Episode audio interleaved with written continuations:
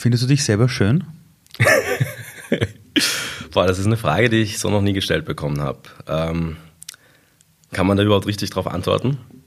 Findest du dich schön? Ja, ja. Ähm, ja, genauso wie ich, glaube ich, sagen würde, dass man an sich selber glauben muss. Schön ist immer im Auge des Betrachters. Ich würde lügen, wenn ich sage, ich finde mich nicht ähm, persönlich ansprechend und attraktiv für mich selber.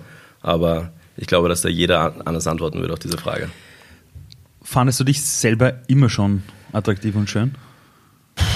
Puh, gute Frage. Also du bist jetzt 27 Jahre. Ja. Wer war der Ilya mit, mit 17? Also ich muss ehrlich sagen, wie ich jünger war, war ich äh, eine Zeit lang, das war so drei bis vier Jahre, ein bisschen habe ich ein bisschen mehr Gewicht gehabt, als ich wollte. Ja, das war, glaube ich, aber auch die Phase des Babyspecks, der dann quasi sich ähm, verflüchtigt hat.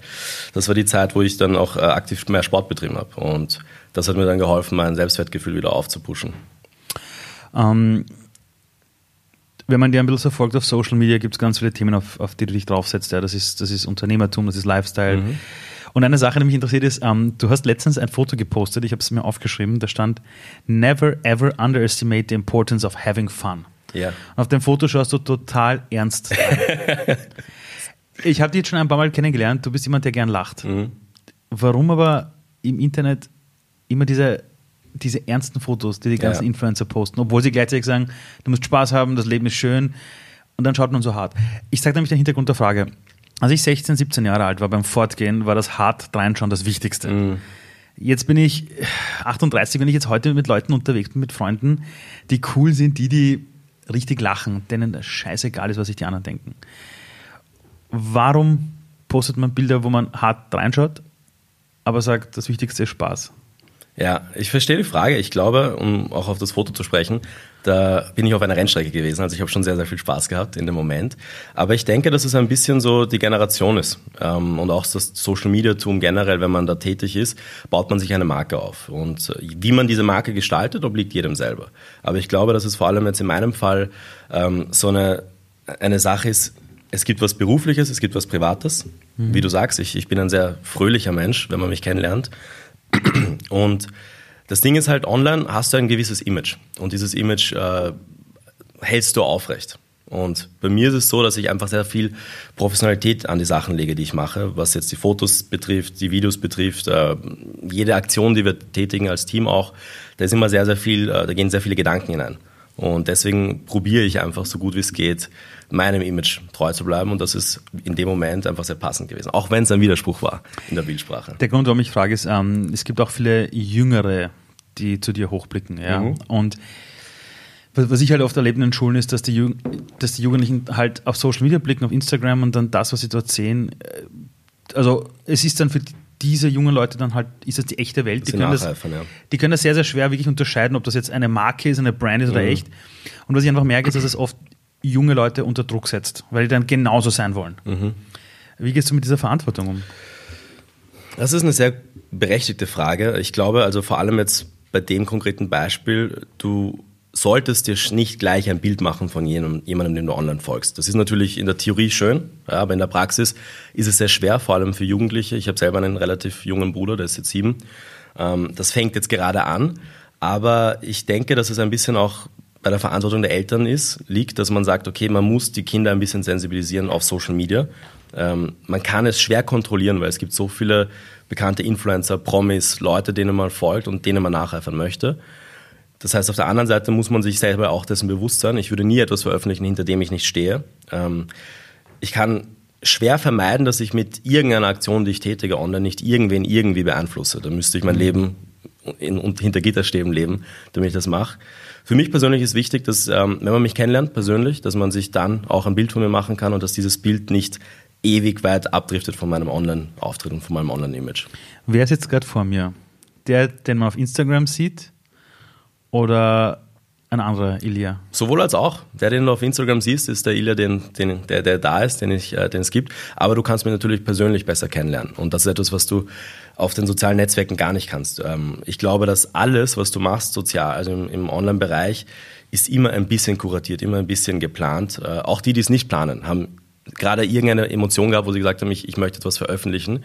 Und das ist aber immer eine Momentaufnahme. Und ich denke, dass es schwierig sein wird, wenn du sagst, du möchtest jemanden wirklich, wirklich kennenlernen, aber verfolgst ihn nur online und machst dir dann ein Bild von denen. Wie lange brauchst du in der Früh, um dich herzurichten? Nicht mehr so früh, äh, wie früher, wie ich noch andere, eine andere Frisur gehabt habe. Mittlerweile bin ich in 25 Minuten ready. Früher war es äh, doch ziemlich lang. Und wenn, das den, wenn du rausgehst, um den Müll rauszubringen, äh, ist es Sieht man dich dann auch in äh, deinen abgefuckten Hosen, mit denen du vielleicht im Bett pennst oder belegst du dir dreimal, was du anziehst? Also bei mir ist es so, vor allem auch als jemand, der aus der Modebranche kommt, ja. äh, ich habe eigentlich fast nur Sachen, die ich cool finde zum Anziehen. Das heißt, meine abgefuckte Hose, mit der ich schlafe, könnte auch die Hose sein, mit der du mich beim Fortgehen siehst. Ähm, in einem anderen Setting dann einmal. Weil ähm, mir das einfach wichtig ist, dass ich mich in Sachen bewege, in denen ich mich wohlfühle. Ich liebe Jogginghosen, also bei mir, ich, ich trage viel zu oft Jogginghosen wahrscheinlich, wenn man sich es genau überlegt, aber das ist etwas, wo ich mir nie so viel Gedanken gemacht habe. Wichtig ist, dass ich persönlich dahinter stehe und dass ich es cool finde. Ähm, eine Frage, die reingekommen mhm. ist, war wieder das Thema Verantwortung und zwar in puncto Konsum. Also mhm. wir haben aktuell eine Jugend, die stark überschuldet ist. Die, ja. die haben das erste Geld verdient, irgendwo geben sie aus für irgendein iPhone und voll auf Ratenzahlung zum Beispiel. Mhm. Jetzt haben wir eine Welt, in der man natürlich oft sagt, ja, in der Schule müssten über Finanzen reden, die Eltern müssten es machen. Wir wissen aber de facto, wenn du ein Elternhaus hast, das sich einfach nicht um dich kümmert, dann kann man das noch so lang, oft an die auslagern. Die Jugendlichen holen sich nur die Infos in dieser Welt. Mhm. Äh, jetzt lebst du in einer Welt, wo es ja darum geht, viel Neues zu kaufen. Mhm. Du hast zweimal eine, oder ihr habt zweimal eine Aktion gemacht mit Willhaben. Da ja. ging es darum, eher, äh, glaube eher die gebrauchten Dinge, glaube ich, zu nutzen. Das war eigentlich paradox für ein, ein Modelabel. Genau. Ja. Aber ich meine, ich muss echt zugeben, ich habe manchmal ein Riesenproblem damit, wenn ich in der Schule gehe und ich, und ich habe dann einen Pulli an von Corbeau zum Beispiel mhm. und die Jugendlichen, boah, der hat das an, mhm. das muss ich jetzt auch kaufen. Und dann denke ich mir, fuck, mhm. ich hätte lieber heute irgendein No-Name-Teil angezogen, weil dann setze ich den 14-Jährigen nicht unter Druck. Mhm. Ich meine, wie geht man mit sowas um? Naja, das Ding ist halt, ich glaube, dass es sehr, sehr schwer ist, äh, das zu 100% am Schirm zu haben. Und, und wie du sagst, ja, du bist in einer Schule, da hast du einen Pulli an, den du eigentlich cool findest, sonst hättest du ihn nicht bekommen, äh, genommen und musst überdenken, ob das der richtige Zeitpunkt ist, diesen Pulli anzuziehen. Ich glaube, da fängt das Problem eigentlich an. Ähm, Tatsache ist aber, dass man Leute beeinflusst und dass man Jugendliche vor allem beeinflusst und dass die Konsumgesellschaft in dem Alter enorm ist, das weiß ich. Man sieht das bei ähm, Schuhen, Schuhen, die gedroppt werden, ja, wenn, wenn irgendwelche Raffles sind und wie die Jugendlichen auszucken. Das ist eigentlich, eigentlich erschreckend, wenn man es so sagt. Auf der anderen Seite ist es aber ein Teil unserer Gesellschaft und ich denke, dass es schwer sein wird, diesen Konsum, der mittlerweile so stark ist, ähm, wegzubekommen. Im Gegenteil, man müsste sich wahrscheinlich überlegen, wie man, und ich glaube, da fängt man wieder im Elternhaus an, wie man seine Kinder erzieht und wie man das Thema Konsum ihnen näher bringt. Ich persönlich, ja, ist natürlich, wir, wir leben davon, neue Sachen zu verkaufen bei mhm. unserem Modelabel. Das heißt, es ist natürlich auch schwer, gegen unser, unseren Business-Kern zu gehen. Wir versuchen es ab und zu, ähm, unter anderem diese Aktion mit Willhaben war ja eigentlich wirklich was, was paradox war. Also wir als Modelabel leben effektiv davon, neue Klamotten zu verkaufen. Und das war für uns aber auch eine schöne Möglichkeit, um mal einen Schritt in die andere Richtung zu gehen und ein Zeichen zu setzen, egal wie groß oder klein das Zeichen dann auch letztlich war. Wir wollten einfach äh, zeigen, dass man trotzdem, wenn man kreativ denkt und ein bisschen außerhalb ähm, der Rahmenbedingungen arbeitet, dass man dann was machen kann. Kannst du diese Aktion einmal kurz erklären für die Leute, die es mhm. nicht kennen? Naja, was haben wir gemacht? Wir haben, 2017 war das, als Modelabel gemeinsam mit Willhaben kooperiert. Österreichs größter Marktplatz und ein großer Faktor bei Willhaben war, dass sie äh, das Thema Fashion angegangen sind. Also es, es passieren sehr viele Transaktionen auf Willhaben, die mit Mode zu tun haben, weil jemand irgendwie einen Pulli verkauft, eine Hose verkauft und was auch immer. Mhm. Und für uns war das eine Möglichkeit zu sagen, okay, wir sind zusammengesetzt Anfang des Jahres und wir haben jedes Jahr im September die Fashion Week. Das ist immer ein Riesenthema bei uns. Und du würdest auf der Fashion Week nie mal oder schwer Secondhand-Mode sehen, ja, die wirklich so gerockt wird, wo die Leute sagen, das ist richtig geil, auf den Laufstegen. Und unser Ansatz war, gut, was passiert, wenn man es schafft, Secondhand-Mode, also getragene Mode, wieder laufstegtauglich zu machen? Wie kann man das machen? Und deswegen haben wir uns gedacht, gut, es gibt ganz viele Kleidungsstücke, die eine Geschichte erzählen. Ja, jemand trägt die Jacke ja nicht nur, weil er die Jacke interessant findet, sondern vielleicht hat sie ihm jemand geschenkt. Es ist die Jacke von dem Opa, wo man eine persönliche Verbundenheit verspürt. Gerade heute, wenn Marken, wir haben uns vorhin auch kurz unterhalten, wieder auferlebt werden, also so wie viele zum Beispiel äh, Marken, mit denen man früher aufgewachsen ist, wo vielleicht die Eltern die Marken getragen haben, die werden jetzt wieder cool. Und das haben wir aufgegriffen und gesagt, passt, wir werden äh, zehn Kleidungsstücke nehmen, die werden gespendet, von Bloggern zur Verfügung gestellt. Diese Kleidungsstücke bearbeiten wir dann bei True You, also mhm. individualisieren wir und nehmen sie dann zur Fashion Week und machen sie quasi laufstecktauglich. Das heißt, die Geschichte, wir wollten zeigen, aus dem Kleiderschrank auf den Laufsteg und es kann cool sein. Ähm, es ist immer wieder so, wenn ich an das Thema Mode denke. Um wirklich immer am Puls der Zeit zu sein, muss ich ja immer wieder neue Sachen kaufen. Mhm. Jetzt haben wir aber eine, eine, Welt, in der alle über Nachhaltigkeit reden, wo das ja. Thema extrem wichtig geworden ist, wo wir teilweise wissen, dass das Thema Fast Fashion sich extrem auswirkt auf Lieferketten global, mhm. auf CO2-Ausstöße und, und, und, und, und.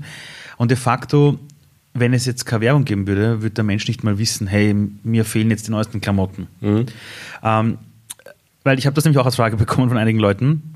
Äh, habt ihr eine Nachhaltigkeit, äh, ich weiß nicht, äh, Faktor bei euch intern? Ist das überhaupt ein Thema? Würdet ihr Kooperationen ablegen, also äh, quasi irgendwie ablehnen, wenn ihr wissen würdet, hey, das ist für den Planeten eine Katastrophe oder ist das noch kein Thema?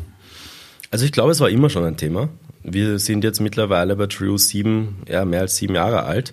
Und bei uns war es halt so, wir sind ja nicht aus der Modebranche eigentlich gewesen ursprünglich. Also wir, haben, wir sind komplette Quereinsteiger gewesen. Das heißt, das Thema Produktionskette und, und Fertigung und alles, das war bei uns einfach etwas, was wir uns selber beibringen mussten. Und einer der ersten, das war damals ein, eine Mischung zwischen Zufall und einfach dem richtigen Moment, mhm. hat uns dazu geführt, dass wir in Paris produziert haben. Als allererstes. Also das war unsere erste Produktionsstätte. Und als junges Label, was im Keller gestartet hat, in Paris zu produzieren, ist alles andere als wirtschaftlich. äh, wirtschaftlich überhaupt nicht, weil es ist die Modemetropole schlechthin. Mhm. Du zahlst extrem viel, horrend. Mhm. Jeder rationale Wirtschaftsprüfer würde sagen, geh nach Asien ja, oder, oder mach es irgendwo anders, aber nicht in Paris. Für uns war es aber ein, ein, bisschen ein Statement und auch ein guter ähm, Kontakt von uns, der uns diese Brücke gelegt hat in Paris. Und das heißt, wir haben die ersten drei Jahre ausschließlich in Paris produziert, sicher mehr gezahlt, als wir überall anders gezahlt hätten. Das hat uns aber dazu geholfen, einerseits unser Standing in Wien zu positionieren als Fashion-Brand, die in Paris produziert. Das ist einfach eine, eine, ein cooles Statement. Und andererseits konnten wir das Thema Nachhaltigkeit schon sehr früh aufgreifen. Also eigentlich nicht wie viele Labels erst später, sondern wirklich am Anfang schon. Und das haben wir dann fortgeführt. Mittlerweile haben wir mehrere Produktionsstätten. Irgendwann kommt dann der wirtschaftliche Aspekt. Auch wenn du, wenn du eine größere Infrastruktur hast, die du finanzieren musst, dann kannst du nicht immer nur die teuerste Produktion nehmen. Da musst du einfach schauen, projektweise, was macht jetzt am meisten Sinn. Aktuell haben wir drei Produktionsstätten, vier, wenn man Österreich mitzählt. Mhm. Wir pendeln zwischen Paris, Bali ja, und ähm, Polen. Und in Wien produzieren wir auch in kleinen Mengen. Und gerade die Produktionsstätte in Bali ist einer, wo wir einen Agenten haben, der aus Österreich ausgewandert ist. Das heißt, da kennen wir den Betrieb, da sprechen wir die Sprache, weil er eben dort wohnt. Und ähm, es ist sehr familiär. Also uns, bei unserem Label ist es uns wichtig, dass wir nachvollziehen können, woher die äh, Sachen kommen, mit wem wir dort arbeiten und dass die Sachen jetzt vor allem auch bei der neuen Fitnesskollektion einfach so gut es geht unsere nachhaltigen Ansprüche erfüllen. Du hast irrsinnig viel Energie. Also wenn man dich kennenlernt, dann merkt man irgendwie so, okay, der macht immer. Also ich habe immer das Gefühl gehabt, du machst irgendwie immer irgendwo ein bisschen was. Ich habe dich kennengelernt bei einer Kinopremiere. Bei einer Kinopremiere. Mhm. Da, das war Jugend ohne Jugend Gott. ohne Gott. Das habt ihr, glaube ich, damals organisiert genau. und danach gab es eine Podiumsdiskussion, genau. glaube ich. Da hattet ihr mich dazu eingeladen. Genau. Und so habe ich dich kennengelernt. Da haben wir gedacht, aha, cool, die machen jetzt Events für Kinos, okay, geil. Dann habe ich herausgefunden, ah, die machen irgendwas mit Mode, dann irgendwas für Honda ja. und habe ein bisschen so ein Bild bekommen. Ja. Ähm, jetzt, wie entscheidest du, welche Projekte du machst? Oder mhm. wo siehst du Anfang und Ende? Oder gibt es Projekte, wo du sagst, na, da würde ich niemals reingehen, sondern die müssen alle einen roten Faden ja. haben? Das ist eine extrem spannende Frage. Bei mir ist es so, dass ich irgendwie immer schon dazu geneigt habe, mehr zu machen, mehr machen zu wollen, weil ich jemand bin, dem schnell langweilig wird oder der sich schnell ähm, das der schnell das Gefühl bekommt, okay, ich könnte, möchte jetzt was Neues machen. Vor allem auch in einer neuen Branche. Das hat auch im Studium schon angefangen. Deswegen habe ich das erste Modelabel Trio gegründet. Aber eine Sache, die ich selber erst erkennen musste, ich habe vor zwei, zweieinhalb Jahren oder sowas ein Gespräch gehabt mit einem Mentor von mir und ich habe dem genau diese Frage gestellt. Du, glaubst du nicht, dass ich ein bisschen zu viele Sachen gleichzeitig mache? Glaubst du nicht, dass ich vielleicht den Fokus auf eine Sache legen sollte? Ähm, ob das nicht besser funktionieren würde? Und er hat mir einen Satz gesagt, den man vielleicht auch kennt. Er hat gesagt, maybe it's not a bug, maybe it's a feature. Und ich habe die ganze Zeit probiert, eben mir zu sagen, okay, vielleicht weniger ist mehr. Auf der anderen Seite weiß ich nicht, wo wir heute wären, wenn wir nicht immer schon so viele Sachen gleichzeitig gemacht hätten. Wie ich das jetzt aktuell mache, ich habe ein paar Sachen reduziert. Also vor allem für dieses Jahr habe ich den Fokus auf drei Projekte gelegt. Aber was bei mir die Sache ist, ich stehe halt jeden Tag auf und kann an allem gleichzeitig arbeiten, weil ich größtenteils das gleiche Team habe, mit dem ich arbeite, weil die Dinge, Dinge sind, wo ich selber zu 100% Verantwortung habe und sagen kann, ich mache jetzt eine, eine, eine Arbeitstätigkeit für True, dann mache ich was für volle Austria, das kann ich alles selber entscheiden. Und ich arbeite da sehr projektbezogen. Also wenn jetzt gerade Fashion Week ist, zum Beispiel im September, dann wirst du die vier Wochen vor der Fashion Week und vier Wochen nach der Fashion Week nichts anderes von mir bekommen als True Energie. Und mittlerweile kann ich mir das sehr gut einteilen und es hat sich ein bisschen so normalisiert, dass ich einen Rhythmus habe, wo ich das sehr, sehr gut ähm, ja, durchlenken kann. Wir sprechen jetzt ähm, während der Corona-Krise miteinander. Mhm. Äh, wenn du jetzt über die Fashion Week sprichst, sprechen wir von einem Event, ja. wo die Leute sehr eng nebeneinander sitzen. Ja. Also wer schon mal jemals sich Fashion-Shows im Fernsehen angesehen hat, egal jetzt ob eure oder mhm. irgendeiner von Heidi Klum in so einer Fernsehshow, ja, die Leute sitzen dort wie die Hamster im Käfig nebeneinander. Ähm, ich meine, das, da kann man gar keine Fashion-Show planen, oder? Also ich, es ist kein offizielles Statement, aber laut äh, internen Quellen wird die Fashion Week stattfinden dieses Jahr. Man weiß nur noch nicht wie. Natürlich ist es etwas, was man überdenken muss, ja, vor allem was die gesetzlichen Rahmenbedingungen betrifft. Ich glaube aber, dass gerade ein Event wie die Fashion Week, vor allem in der Modebranche in Wien, sehr, sehr wichtig ist für die kulturelle Szene. Und woran will er da auch einen Weg? Ich denke, dass man sich überlegen kann, um das wirklich adäquat zu machen. Vielleicht wird was gestreamt, vielleicht muss man das Konzept ein bisschen verändern, mhm. aber das bietet auch neue Möglichkeiten für etwas wirklich Innovatives. Und wir führen ab sofort Gespräche deswegen, weil wir eben auch unseren Beitrag dazu leisten werden und uns anschauen, mittlerweile als fixer Bestandteil dieses, dieser Veranstaltung, was wir machen können, um das Ganze zu unterstützen. Aber wenn du sagst wir, mhm. wen meinst du da? Wir als True das ist, das Unternehmen ist wie groß? Also wir sind ähm, drei Gesellschafter mittlerweile. Wir waren früher mehr. Das hat, wir haben uns dann äh, getrennt und sind ein bisschen schlanker geworden, wenn man so möchte. Und ein Team mittlerweile von äh, neun Angestellten. Das heißt, wir als TrueU sind natürlich das Kernteam, die Mitarbeiter, aber auch die ganzen Supporter, jeder, der Teil unserer Community ist. Jetzt stell dir vor, jemand mit deiner Energie. Ja. 27 Jahre alt, klassische Generation Y. Die meisten in dem Alter haben die Weltreise hinter sich, haben einen Bachelor gemacht, haben wir Sinn, ja, ja, aber die meisten fallen dann in so eine Sinnkrise rein, so, ja. Gott, was soll ich aus meinem Leben machen und so hin und her. Äh, jetzt hast du aber doch einige Dinge, mhm. ja, die du machst. Jetzt stell dir vor, jemand mit deiner Energie würde sagen, hey, scheiße, ich nehme meine ganze Energie und versuche den ganzen Welthunger. Ja. Ich mit meinem Intellekt, mit meiner Ausbildung. Ich lebe in einer der reichsten Länder der Welt, größter mhm. Wohlstand. Ich investiere meine Zeit darin, jetzt den Welthunger in Ordnung zu bringen. Äh, und denkt man an sowas? Ich meine, stell dir vor, du würdest sowas jetzt machen. Mhm. Also ich, ich persönlich kann jetzt nur von mir sprechen. Ich glaube, jemand, der das machen würde, mit ähm, nicht nur jetzt auf mich bezogen, aber jemand, der mit hundertprozentiger Energie, Fokus, ähm, Ressourcen an einer Sache arbeiten würde wie dem, der würde die Welt verändern. Ähm, Und warum machst du es nicht?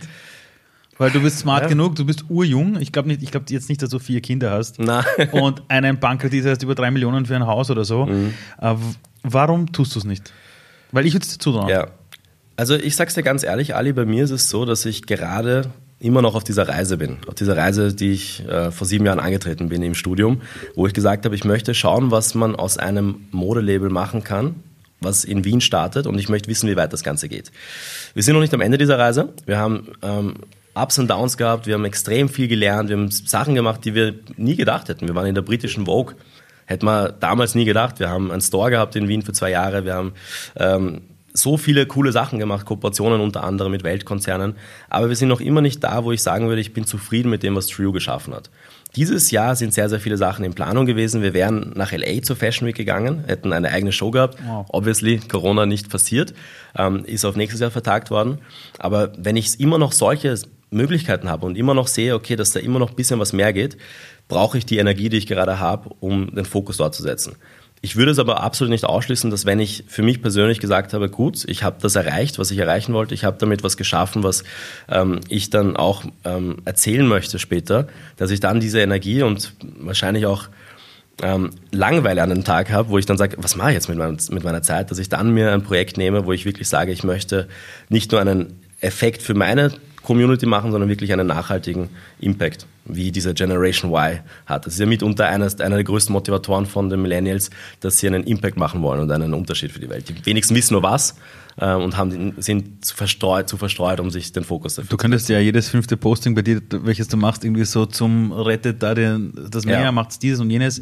Äh, wenn man Influencer ist, denkt man auch in solchen Kategorien. Also ich kenne viele Unternehmer, die richtig Millionen verdienen, aber die mhm. irgendwie irgendwann draufgekommen sind, zum Beispiel 15 Prozent von dem, was ich mache, ist zum Beispiel von Haus aus immer für irgendwelche guten Projekte. Ich mhm. habe irgendwann begonnen zu sagen, 50 Prozent von dem, den Dingen, die ich tue, ist komplett pro bono. Ja? Mhm. Das ist komplett kostenlos, weil ich einfach gemerkt habe, dass du in der Gesellschaft einfach Punkt, also Bereiche hast, die können sich noch Dinge nicht leisten oder haben keinen Zugang. Ja. Ähm, habt ihr bei euch zum Beispiel irgendwann so dieses, diese Denke zu sagen, uns geht es irgendwann wirtschaftlich gut, wir funktionieren verdammt gut, aber wir bringen das auch bei uns rein, dass ein Teil von dem, was wir machen, zum Beispiel für die Gesellschaft ist. Ja, doch. Ähm, bei uns einerseits dadurch, dass wir eigentlich immer schon Projekte gemacht haben, wo wir jetzt nicht unbedingt eine goldene Nase verdient haben, mhm. wenn sie für uns ähm, wichtig waren, weil wir gesagt haben, wir wollen mit jemandem kooperieren, wir wollen jemanden unterstützen, wir wollen jemanden ähm, eine Möglichkeit geben. Zum mhm. einen haben wir schon sehr, sehr oft Projekte gemacht mit Modeschulen, die uns eigentlich nichts bringen effektiv, ja. Manche haben sogar Geld gekostet, aber einer motivierten Klasse von Modestudenten die Möglichkeit geben, eine Kollektion zu designen, die dann vielleicht bei uns auf der Fashion Week läuft. Das haben wir immer gemacht. Aktuell haben wir auch ein Praxisprojekt auf einer Uni, wo ich selber auch unterrichte, mhm. wo wir Studenten wirklich arbeiten lassen und denen sehr, sehr viele Freiheiten geben und auch nicht wie bei anderen Praxisprojekten, wenn jetzt riesige Konzerne kommen, wo man weiß, man arbeitet dafür und das wird sowieso nie umgesetzt, weil es einfach viel zu viele hierarchische Zwischensteps gibt. Bei uns, wenn, es, wenn wir es machen können, wenn wir es uns leisten können und wenn es äh, cool ist, dann werden wir das umsetzen, eins zu eins, so wie es die Studenten machen. Und ich glaube, dass das halt sehr, sehr, sehr wichtig ist, dass man für sich persönlich sagt, okay, was kann man, das muss man auch immer in Relation setzen, was kann man denn selber für einen Beitrag äh, leisten? Ja, nicht jeder hat jede Ressource, nicht jeder hat die Möglichkeit zu sagen, ich klammer mich jetzt mal ähm, aus für einen gewissen Zeitraum und fokussiere mich auf irgendein Thema, was mir wichtig ist. Wichtig ist, dass du halt trotzdem noch in deinem, ähm, in deinem System arbeiten kannst, damit einfach die Infrastruktur, die du dir aufgebaut hast, mhm. weiterhin bestehen bleibt. Weil es bringt dir nichts, wenn du jetzt sagst, du gehst für zwei Monate und äh, möchtest irgendwo was verändern ja, im Ausland und sagst, du möchtest dort zum Beispiel Schulen bauen. Und wenn du zurückkommst, ist das, was dir ermöglicht hat, wegzugehen für zwei Monate weg und dann fängt der Rattenschwanz wieder von vorne an. Wann hattest du das letzte Mal Zeit nur für dich selbst? Also, in wo du nichts getan hast. Ähm, ich glaube, dass ich in dieser Corona-Situation mehr Zeit für mich gehabt habe als jemals zuvor oder als schon sehr lange. Das heißt, ich bin einfach, ähm, habe wirklich die Möglichkeit gehabt zu reflektieren, nachzudenken. Aber wenn ich so das letzte Mal wirklich, wirklich gesagt habe, ich schalte ab, boah, das ist sicher schon Jahre her. Eine Sache, die ich machen wollte dieses Jahr, das habe ich aber, wollte ich letztes Jahr auch schon machen, fairerweise, ja. habe ich verschoben. Ich wollte mal nach Tibet gehen für einen Monat. Ähm, ist natürlich, ja. In ein Kloster oder, zu, oder einfach äh, mal ansehen? Einfach so, einfach so mal ansehen, weil ich, ich weiß nicht warum, ich habe das in mir drin, dass ich immer schon mit Tibet anschauen wollte und dass ich, ich hätte gerne mal so eine Zeit, wo ich sage, so einen Monat digital, also wie sagt man, ähm, Digital Detox, mhm. nichts machen, nur denken, mhm. irgendwas schreiben vielleicht und reflektieren. Mhm. Äh, ja, aktuell habe ich die Zeit noch nicht gefunden dazu. Kannst du in Österreich jetzt auch machen. in Österreich soll man gut Urlaub machen können, ja. Gibt's ich habe ich hab schon geschaut, ja, nach, ein, nach ein paar ähm, Orten in Kärnten und so für, für, den Sommer. Weil du gerade Kärnten sagst, wenn du das jetzt nicht auf einen Monat machen willst, sondern kürzer, ich habe mal gemacht, äh, zehn Tage in einem Schweigekloster.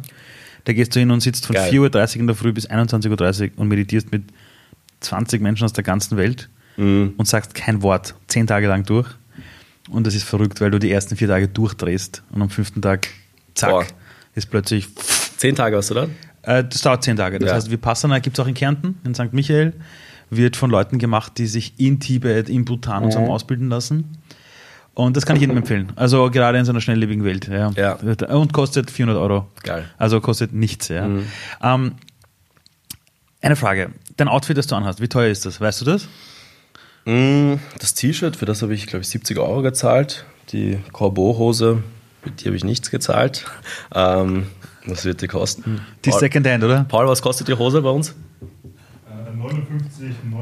59,90. 59,90. Die Schuhe von Fila 80 Euro oder sowas. Und sonst habe ich eigentlich nichts. Also Unterwäsche, also, Also ist es- alles zusammen 200 Euro, glaube ich. Okay. Ähm, es gibt auf, auf YouTube jetzt immer wieder so Sendungen, wo sich irgendwelche Leute auf der Straße anhalten und sagen, hey, wie teuer ist dein Outfit? Da gibt es ja, Ja. Videos, Ja, hey, ja, ja. Millionen Klicks. Die Jugendlichen ziehen sich das rein und dann kommt plötzlich raus 2700 Dollar. Und alle diese Videos sind 2000 Dollar oder so Zeug. ja. Und ich denke mir dann jedes Mal so, hey, fuck, äh, also brauche ich einen Kredit, um gut auszuschauen? Du, ich glaube, dass es auch wieder diese Generation ist mit dem, mit dem ganzen Konsum und auch wie die Werbung und Influencer und die Medien ähm, Mode vorantreiben, dass es einfach extrem viele ähm, exklusive Sachen gibt, die man einfach sehr schwer bekommt und dass sich dadurch dann auch dieser ganze Reseller-Hype rauf potenziert und deswegen Dinge einfach viel, viel mehr kosten, als man sie, äh, als man normalerweise dafür ausgeben würde. Ich denke, ich selber habe auch ein paar solcher Key Pieces, die viel zu teuer sind, die ich entweder durch Connections günstiger bekommen habe oder weil ich einfach Glück gehabt habe, die ich jetzt teuer verkaufen könnte, wo ich mir selber denke, das ist ja richtig krass, wie mit äh, Spielkarten, die du früher gesammelt hast, die dann einfach immer mehr wert werden. Ähm, aber es ist Tatsache und ich glaube, dass es für die, also ich, ich, ich habe lustigerweise, war das gestern ein, ein Telefonat gehabt mit jemandem, der wirklich ein Geschäft daraus gemacht hat, Reseller zu sein. Das heißt, der verkauft Kleidung, die man normalerweise schwer kriegt und verkauft sie dann ums drei, vier, fünffache und es gibt Leute, die es kaufen. Das sind tendenziell Jugendliche, aber nicht nur. Und ich glaube, dass es ähnlich wie mit der Kunst ist. Ja? Wenn, wenn dir was wirklich wichtig ist und wenn es eine, eine, eine Nachfrage gibt und du das Angebot hast und das Angebot aber verknappen kannst, dann ja, kannst du sehr viel Geld verdienen. Wie planst du im Internet deine Postings? Also wie planst du, also eigentlich habe ich zwei Fragen. Das eine ist, wie planst du deine ganze Kommunikation, dein Auftreten? Weil, sind wir uns ehrlich, das bräuchtest du jetzt wahrscheinlich nicht, weil du deine Unternehmen im Hintergrund hast, wird funktionieren. Ähm, und das zweite ist, wie delegierst du die Aufgaben im Hintergrund? Ja. Also, also welche Dinge machst du selbst? Was gibst du ab? Und worin bist du richtig scheiße? Also es gibt, Ja, ja. also ich habe auch irgendwann gelernt als Unternehmer, es gibt Dinge, da bin ich einfach Mist. Ja. Wo, ich fange von hinten an. Wo, worin bin ich wirklich scheiße? Ähm, ich bin wirklich, wirklich schlecht darin, wenn es darum geht, meine eigenen, also für mich persönlich, meine eigenen Kommunikationsbotschaften zu machen und, und, und durchzuziehen. Warum? Ich Das es kenn nicht. ich. Ich weiß es nicht. Hey, ich habe ein Riesenproblem damit, das für mich selber festzulegen. alle, ich weiß es nicht. Ich, ich, wenn ich mir diese Frage beantworten könnte, dann würde ich mir sehr, sehr viel sparen. Wer hilft dir dabei? Mittlerweile mein Team. Also ich, wenn ich wenn ich selber, also ich, ich kann für einen Kunden von uns extrem gut äh, eine Kommunikationsstrategie Dank. machen. Ich kann für unsere Brands extrem. Aber wenn es um mich persönlich geht, bin ich echt scheiße darin. Und es liegt, glaube ich, daran, dass einfach die Priorität bei mir nie auf mir als Person liegt, wenn ich gleichzeitig sagen könnte, ich mache was für Trio, ich mache was für die Agentur, ich mache was für die anderen Projekte. Weil ich mein eigener Boss bin. Das heißt, bei mir gibt es niemanden, der sagt, du hättest eigentlich dieses Posting vorbereiten sollen oder hättest äh, da jetzt Fotos machen gehen müssen und sowas, weil ich denke, ja, dann mache ich halt morgen oder mache ich später. Ich mache lieber jetzt gerade was für ein Projekt von uns oder eine Firma. Und was ich ich habe es erkannt, das ist einmal das, die Selbsterkenntnis war das Wichtige und ich habe es abgegeben. Ich habe jetzt zwei äh, Mitarbeiter von mir, die ähm, sich darum kümmern. Das heißt, die sagen, also die, die geben da den Ton an. Die sind da meine Vorgesetzten quasi, sagen, okay, Ilja, du musst äh, bitte an dem Tag wieder Content machen gehen. Ähm, dann und dann kommt das Posting online. Das ist die Richtung, in die wir gehen wollen. Hast du dazu Input? Und so funktioniert's. Und anders habe ich erkannt, bei mir funktioniert's einfach nicht. Und wie machst du für dich selber diese Ausrichtung? Also, also die Brands haben ja alle eine DNA, die wollen für Ja. irgendwas stehen. Es gibt Leute, die sagen, du musst deine Brand runterbrechen auf drei Wörter. Ähm, wie, in welchem Prozess kommst du auf diese Dinge drauf, bei dir selber? Oder ist es auch wieder eine Sache, wo, da wo dein Team zu dir sagt, pass auf, Ilja, für diese drei Dinge stehst du? Das ist auch eine mega gute Frage. Das ist etwas, und das ist spannend, dass du es gerade jetzt ansprichst, weil ich da in einem Umbruch bin aktuell. Also ich weiß nicht, wann die Leute da draußen dieses Interview hören werden, aber ich habe nächsten Dienstag mit meinen zwei Kollegen eben ein Gespräch, wo wir gehen was essen, ganz, ähm, ganz locker und überlegen uns quasi, in welche Richtung ich dieses Jahr gehen möchte, persönlich. Weil mittlerweile einfach auch sehr, sehr viele Sachen gekommen sind, sehr viele Projekte. Ähm, und da müssen wir uns auch gemeinsam kollektiv überlegen, welche Ausrichtung macht erstens am meisten Sinn und welche Ausrichtung möchte ich. Mein Stil hat sich verändert, mein, meine, mein Bezug zur Mode, zu den Dingen, die wir gemacht haben, hat sich verändert. Und deswegen bin ich, finde ich es extrem spannend, weil ich gerade jetzt dabei bin, das zu überdenken. Für mich selber auch mal. Ich habe noch keine Antwort. Ich bin, habe noch nicht so viel Klarheit. Ich weiß ungefähr, was, in welche Richtung ich gehen möchte. Und ganz klassisch, ich setze mich zusammen mit dem Team, ich brainstorme, die machen Vorschläge, ich mache Vorschläge, äh, dann besprechen wir es kollektiv und schauen, was eben am meisten Sinn macht. Und jetzt, äh, um auf die anderen Fragen zu kommen, welche Dinge werden bei dir delegiert und wie managst du das Ganze? Also, also wie organisierst du dich selber, um, um nicht wie diese klassischen äh, Hustler um vier in der Früh Postings abzusetzen, ja, geil, 4 Uhr, drei Stunden geschlafen, Ja, ja. das Leben ist geil. Äh, da habe ich auch so eine Phase gehabt, ja. Und ich glaube, da, das muss man auch ein bisschen selber lernen und erkennen, dass ähm, es nicht, also es eigentlich smarter ist, effizienter zu arbeiten und nicht viel zu arbeiten. Mittlerweile ist es so, ich habe einfach ganz klar ähm, Struktur bei mir im Team. Das heißt, ich habe Leute, die für eine Sache verantwortlich sind, teilweise mehr, aber wo ich ganz klar weiß, das ist meine Anspruchsperson für das Thema. Bei mir im Team ähm, eine sehr gute Freundin von mir, die früher eine, also wir sind gemeinsam auf Maturreise gewesen, so hat es angefangen. Und jetzt arbeitet sie für mich. Die organisiert eigentlich alle meine Termine und organisiert auch eben, was ich jetzt persönlich mache mit dem Content, wann ich äh, Fotos machen muss, wann ich äh, dies und das machen muss. Und die stimmt sich halt sehr, sehr gut ab. Und das ist auch diejenige, die mir dabei hilft. Ich bin nicht vergesslich, aber wenn ich ab und zu ähm, setze ich die Prioritäten anders und dann geht was unter. Und sie ist diejenige, die dann mir am Arsch geht und sagt, Ilja, du musst diese E-Mail beantworten, das ist schon lang her, ähm, geh, geh da bitte drauf ein.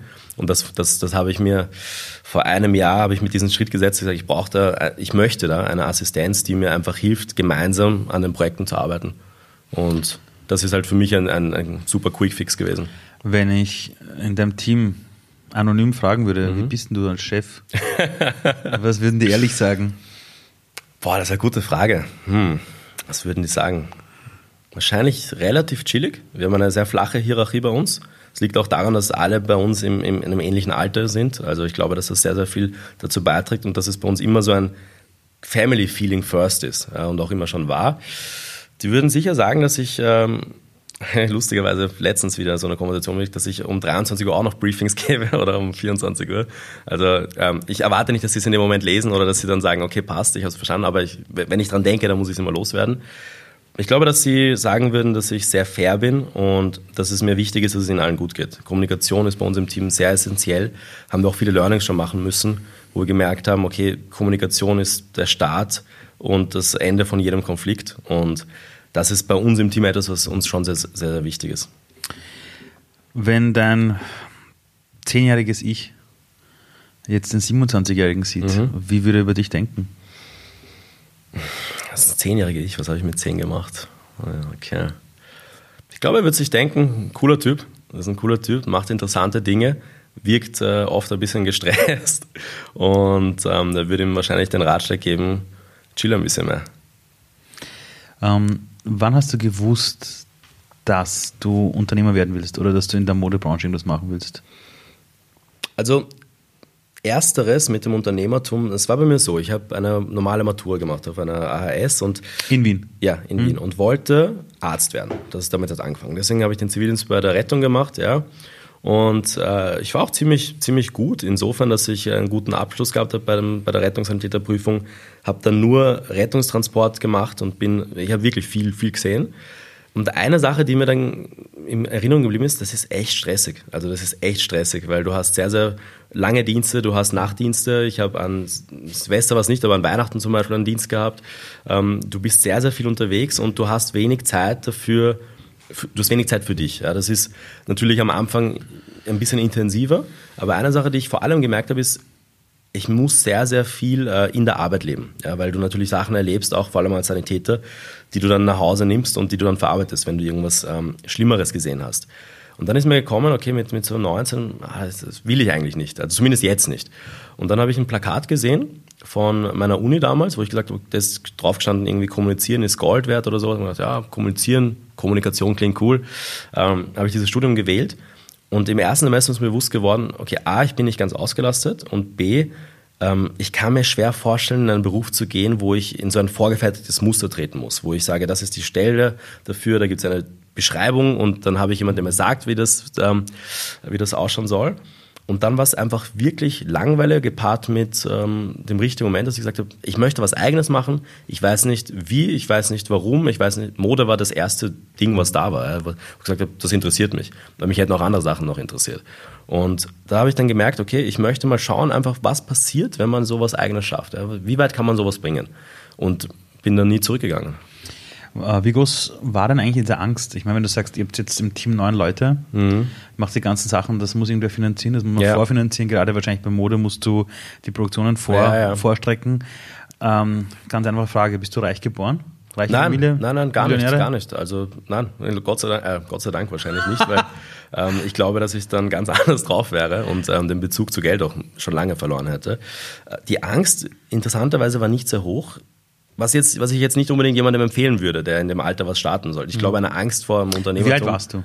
19. 19, okay. Eine Angst vor dem Unternehmertum ähm, sollte man schon haben. Ja, beziehungsweise 20, 20 war ich. Okay. Und ich glaube, dass bei mir einfach also vielleicht so diese Grundangst, eher Respekt, ja, ich würde es eher Respekt nennen, war da, aber es war auch sehr viel jugendlicher Leichtsinn. Ja. Ich, wenn man in der Zeit zurückgeht und wenn man sich überlegt, wie man ein Modelabel gründet, dann haben wir eigentlich alles falsch gemacht, was man hätte machen sollen. Weil meines Erachtens nach, mittlerweile gut, Ausnahmen bestätigen Regel, aber du solltest ein bisschen eine Ausbildung haben in dem Bereich, du solltest wissen, wie du Schnitte machst, du solltest wissen, wie du Produkte fertigst. Wäre nicht schlecht, ja. Ähm, und das haben wir halt alles nicht gehabt, weil wir nicht aus der Modebranche waren. Wir haben gewusst, was wir cool finden und haben dann quasi ähm, das Pferd von hinten gesattelt. Was wir dafür sehr gut konnten, was Modeabsolventen von Schulen oftmals ein bisschen nachholen müssen, ist halt der Branding-Aspekt. Wie baust du eine Marke auf? Wie schaffst du Community? Wie kommunizierst du? Wie machst du das alles online vor allem auch? Das ist etwas, was wir halt gelernt haben und wo wir auch, glaube ich, aufgrund unserer Generation eine, eine Affinität dafür gehabt haben. Nicht umsonst waren wir auf der Fashion Week im ersten Jahr das Label, was die meisten Besucher hingeneriert hat, weil wir aber auch die Jüngsten waren. Also wir waren gefühlt die Einzigen, die wirklich, wirklich Social Media Marketing damals betrieben haben, weil es für die anderen ähm, einfach nicht ein, ein Thema war. Ja. Die haben es sehr klassisch gemacht. Und wie wichtig ist ein Studium? Also jetzt im Nachhinein gesehen. Ja, ich weiß, ich ja. weiß, du bist selber auf den FHs auch unterwegs und mhm. unterrichtest mal hier und dort, aber jetzt ganz ehrlich. Ich hätte es nicht gebraucht. Ich hätte es nicht gebraucht. Ich habe meinen Abschluss ich, okay, ist lustig, weil äh, vor einem Jahr hatte ich noch was anderes gesagt. Es gab, einen, es gab einen Moment in den letzten sieben Jahren, wo mein Abschluss wirklich, wirklich was äh, bewirkt hat. Und das war letztes Jahr, wie wir fast in ein neues Büro gezogen wären, weil ähm, der Eigentümer des Hauses gefragt hat, offen, Jungs, habt ihr einen Abschluss? Und wir so, ja, was, was habt ihr gemacht? Bachelor? Ah, okay, cool, das taugt mir dann kriegt sie das Büro, weil er gesagt hat, er, ist ein Fan davon, ähm, dass Jugendliche Sachen fertig machen. Und dazu zählt die Ausbildung. Das, das genau. unterschreibe ich sofort. Aber der hätte uns niemals das Büro gegeben, wenn, wir, wenn ich da gesagt hätte, nein, also dahinter stehe ich. Aber abgesehen davon gab es keinen Moment, wo ich jetzt gesagt habe, das war essentiell notwendig. Mhm. das heißt, um die Frage zu beantworten, ich glaube, man kann auch ohne Studium mhm. sich was aufbauen in dem Bereich. Es gibt sehr, sehr viele Quereinsteiger. Ich denke aber, dass wenn man ein Studium hat, dass es einfach zum einen dir persönlich die Perspektive gibt. Du, du lernst extrem viel. Also was ich im Studium gelernt habe, hat dazu beigetragen, dass ich heute da bin, wo ich bin. Ich habe sehr, sehr viel. Ich habe wirklich in den ersten Jahren, äh, im, im, ersten Semester vom Studium öfter präsentieren müssen und vor Leuten mhm. reden als in acht Jahren Schule davor. Mhm. Und mittlerweile ist es ein Teil meines Jobs zu präsentieren, mhm. vor Leuten, mhm. mit Kunden zu, zu kommunizieren. Und das hat mir einfach viele Skills gegeben, die ich damals nicht hatte. Und ich glaube, wenn man es so sieht, dann sollte man das Studium vielleicht nicht als jetzt Notwendigkeit betrachten, sondern als Möglichkeit zu lernen und sich weiterzuentwickeln. Ich habe dann auch den Master angefangen im Management, habe den dann abgebrochen, weil ich nicht die Zeit gehabt habe, den, den zu verfolgen. Aber ich will ihn immer noch machen. Ich will ihn immer noch machen. Ich muss nur anschauen, wann, weil ähm, ich einerseits wirklich der Meinung bin, dass das, ich vermisse das Studentenleben, wo, ich wirklich sagen kann, ich, ich kann was Aktives lernen.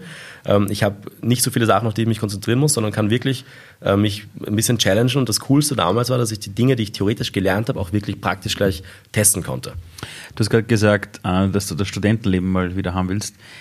Das klassische Studentenleben ist, ich konzentriere mich auf Studium ja. und habe Zeit. Genau. Das heißt, dass die ganzen Unternehmungen so dann nicht mehr in deinem Fokus sein dürften.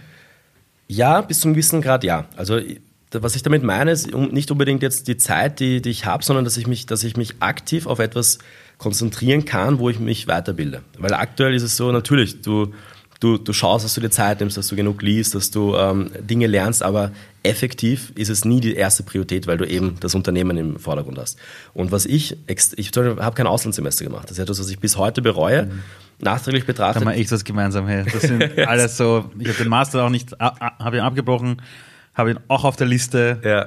Auslandssemester nie gemacht. Ja. Und das willst du nachholen? Unbedingt. Weil eine Sache, ich hätte es auch machen können. Ich habe immer eingeredet, ja, ich soll es jetzt nicht machen, weil wir haben schon das Unternehmen und Ding. Aber jetzt kann ich es schwerer machen, als ich es damals gemacht hätte machen können. Und ich, ich habe diesen Moment wirklich im Kopf, wo ich mich so gesehen hätte in einer Uni, zum Beispiel in Shanghai, mhm. äh, fremde St Stadt, äh, keine Kontakte, du sprichst die Sprache nicht und, und lernst einfach dort. Also das habe ich in meinem Kopf, das will ich unbedingt du machen. nach Shanghai? Zum Beispiel. Ich auch. Zum Be wirklich? Das ist, ja. Ehrlich? Shanghai ist der eine Ort, wo ich sage, da möchte ich mal entweder arbeiten oder irgendwas, Geil. also ja, zumindest einmal. Ähm, warum ich nämlich frage ist, ähm, ich meine, ich kenne viele Unternehmer, die dann irgendwann sich das so gerichtet haben, dass sie dann gesagt haben, ich mache jetzt ein Sabbatical, mhm. Zwei Jahre Studium und das Ganze. Was mich aber eher, eher interessiert ist, ähm, du heißt Ilya J. Ilya J. Laval. Genau, genau Laval. Ah, sorry, habe ich vergessen ranzuhängen. Äh, warum zum Henker bist du in Österreich geblieben? Macht ja, ich meine, Entschuldigung, ja, Mode, ja. Unternehmertum, internationaler ja. Name Warum bleibt man in Österreich? Allen Ernstes jetzt. Du, ich sag's dir ganz ehrlich, ich finde Österreich ist ein unglaublich schönes Land, ähm, vor allem auch für die Dinge, die ich mache. Und bei mir war es aber es ist kein Modeland. Es, nein, bei Gott nicht. Äh, es, ist, es ist, also vor allem auch Wien ist nicht unbedingt die Modemetropole schlechthin.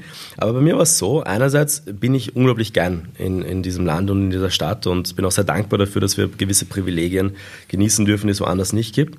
Und zum anderen ich glaube, dass es ein bisschen so eine Challenge war, zu zeigen, dass Wien, also Österreich, aber verlängerterweise Wien, auch modisch sein kann und dass wir für unseren Teil einen Beitrag dazu geleistet haben.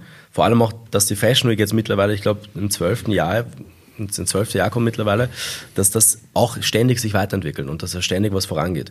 Und das fand ich einfach spannend, weil, wie gesagt, wir waren letztes Jahr in L.A. zum Drehen und wir wären dieses Jahr zur Fashion Week dort gewesen immens für uns. Ja, hier in Wien, Leute, boah, LA Fashion bist du narrisch. Dort sind wir ein mini, mini Goldfisch in einem riesigen Meer von Playern. Und äh, das ist halt, glaube ich, was interessant ist. Wer weiß, wie weit wir gekommen wären, wenn wir woanders gewesen wären, wo viel mehr Konkurrenz es gegeben hätte und wo einfach die Möglichkeiten zwar größer gewesen wären, aber mhm. auch dafür die ganzen Herausforderungen und Hürden, die damit einhergegangen wären. Es gibt ja diesen netten Spruch oder diesen Song von, von Sinatra, der sagt, wenn du es in New York schaffst, schaffst du es überall. Ja. Ich muss ganz ehrlich sagen, bei neuen Themen habe ich das Gefühl, wenn du es in Österreich schaffst, damit davon leben zu können mhm. und zu überleben, dann schaffst du es überall auf der Welt. Ähm, jetzt, du bist 27. Mhm. Laut WHO hast du noch 60 Jahre. Mhm. Ja, also laut WHO wären wir so 87. Ich gehe davon aus, dass wir alle schon an der, an der 100er-Marke kratzen mhm. werden. Aber in 100 Jahren wird es dich nicht geben. Mhm. Mich auch nicht. An was sollen sich die Leute zurückerinnern? Wenn sie ja. zu deinem Grabstein gehen und sie legen dort Blumen hin und treffen einen anderen, der das auch gerade macht und die beginnen über dich zu quatschen. Ja. Was sollen sie sich erzählen über dich? Also zum einen gestalte ich diese Geschichte aktuell noch. Also ich hoffe, dass ich noch, das, das habe ich immer am Anfang gemeint mit dieser Reise, ähm, auf der wir uns immer noch begeben. Ich glaube, eine Sache, die mir wichtig wäre, wenn ich es jetzt runterbrechen würde, dass man dass wenn jemand, weil du gesagt hast, jemand, der in der gleichen Situation ist, vielleicht dann dort steht, dass der sieht, was möglich ist aus einer kleinen Idee mit äh, Umständen, die eigentlich nicht dafür sprechen, in einer Stadt, wo es eigentlich nicht die richtige Stadt ist dafür, in einem Land, wo, wo es auch bessere gibt, wenn man sowas machen möchte. Und dass der sich denkt, na gut, wenn der es geschafft hat, dann kann ich das auch. Ähm, dass das ein bisschen so. An welches Gefühl sollen die Menschen denken, die mit dir zu tun hatten? Möglichkeiten. Möglichkeiten. Und die Leute, die du kennenlernst, mit denen du arbeitest, welche Sache willst du bei denen wirklich, wirklich hinterlassen? Also, deiner sagt, ich will in Erinnerung bleiben als ein wunderbarer Lehrer, zum mhm. Beispiel, keine Ahnung, ja. Okay, als jemand, der einerseits immer das gemacht hat, was er für richtig gehalten hat und andererseits sich auch keine Limitationen selber gesetzt hat und, und sich nicht Dinge ausreden hat lassen, weil es ähm, keinen Sinn gemacht hat oder weil andere gesagt haben, wäre jetzt nicht der beste Ansatz und sowas, sondern der wirklich probiert hat, sein Leben so zu leben, wie er es für richtig hält und mit den Leuten arbeiten zu können, die er, die er schätzt. Welche Dinge verletzen dich? Also wann bist du richtig mhm. verletzt? Na, zum einen, wenn man, wenn man, wenn man in einem freundschaftlichen Verhältnis nicht äh, treu ist, nicht loyal ist und wenn man mein Vertrauen missbraucht. Ich glaube, dass das etwas ist, was aber sehr viele Leute haben, weil ich jemand bin, der mittlerweile einfach viele Leute kennt und ähm, ein bisschen selektieren darf und auch muss, mit wem ich jetzt aktiv arbeite. Und ich habe einen relativ kleinen Kreis, aber wenn du mal drin bist, dann kommst du nie wieder raus. Ähm, das habe ich mal gehört, das hat ein, ein Boxer gesagt. Wie meinst du das? Einen Kreis von Leuten, denen du zu 100% vertraust, wo du sagst, für die bist du da, ja, für die bist du immer da. Und was ich damit meine ist, ist, wenn ich das Vertrauen von jemandem habe und wenn jemand mein Vertrauen genießt, dann würde ich alles für die Person machen. Und mhm. ich glaube, wenn die Person das dann missbrauchen würde, das würde mich schon sehr stark verletzen. Aber es beruht auf Gegenseitigkeit. Ich, ähm, ich glaube, dass das für jeden wichtig ist. Ah, glaubst du, dass die Menschen dich manchmal als oberflächlich abstempeln? Mit Sicherheit, mit Sicherheit. Das und tut das weh? Mittlerweile nicht mehr. Ich glaube, dass die Branche, in der ich bin und das, ähm, der, der, Auftritt, den wir haben, das einfach begünstigt. Ich glaube, wenn ich mir wirklich, also wenn mich das verletzen würde nach wie vor noch, dann wäre ich einfach in der falschen Branche oder ich müsste überdenken. Ähm, es ist natürlich als Jugendlicher, der aufwächst, nicht immer das Beste und Schönste, wenn du weißt, dass das ein Image ist, was Leute von dir haben. Auf der anderen Seite ist mir eine Sache immer schon wichtig gewesen, dass die Leute, die mich wirklich kennen, kennen, kennen, nicht glauben zu kennen, nicht gehört haben, mich zu kennen, sondern mich wirklich kennen, dass die mich ähm, als den wahrnehmen, der ich bin und dass dieses Bild nicht haben. Und solange das der Fall ist, solange dieses Fremdbild mit meinem Selbstbild einhergeht, bin ich happy. Weil ja. allen kannst du es nicht recht machen. Ja das, ja, das ist richtig. Also es gibt ja diesen, diesen netten Spruch, wenn du es allen versuchst, recht, irgendwie recht zu machen, dann machst du es am Ende des Tages ja. eh niemandem recht. Genau. Ähm, die Modebranche, die Influencer-Welt, ich kann es nur von meiner Warte sagen, ich, ich kenne die Hintergründe ein bisschen und mhm. bei Watcher haben wir viele Leute interviewt. Also ich habe selten so viel, manchmal Neid und, ja. und ein bisschen neidisch sein erlebt in dieser Ebene. Wie geht man damit um? Das ist halt natürlich ganz, ganz richtig. Also diese Branche das, oder diese zwei Branchen sind einfach wirklich, wirklich stark davon geprägt, dass es diese ein bisschen eine Ellbogenkultur gibt. Weil ähm, erstens ist, also vor allem die Influencer-Welt ist neu, also neuer in, mhm. insofern, dass da gibt es einfach noch diesen Etablierungsdrang, dass du dich etablieren musst und wenn du dich nicht etablierst, etabliert sich jemand anderes vermeintlich. Mhm. Mhm. Es gibt in anderen Branchen ist es einfach, die sind gefestigt, da, da gibt es jetzt nicht so viele neue Leute, die sich jetzt irgendwie einen Namen machen. Wie geht man damit um?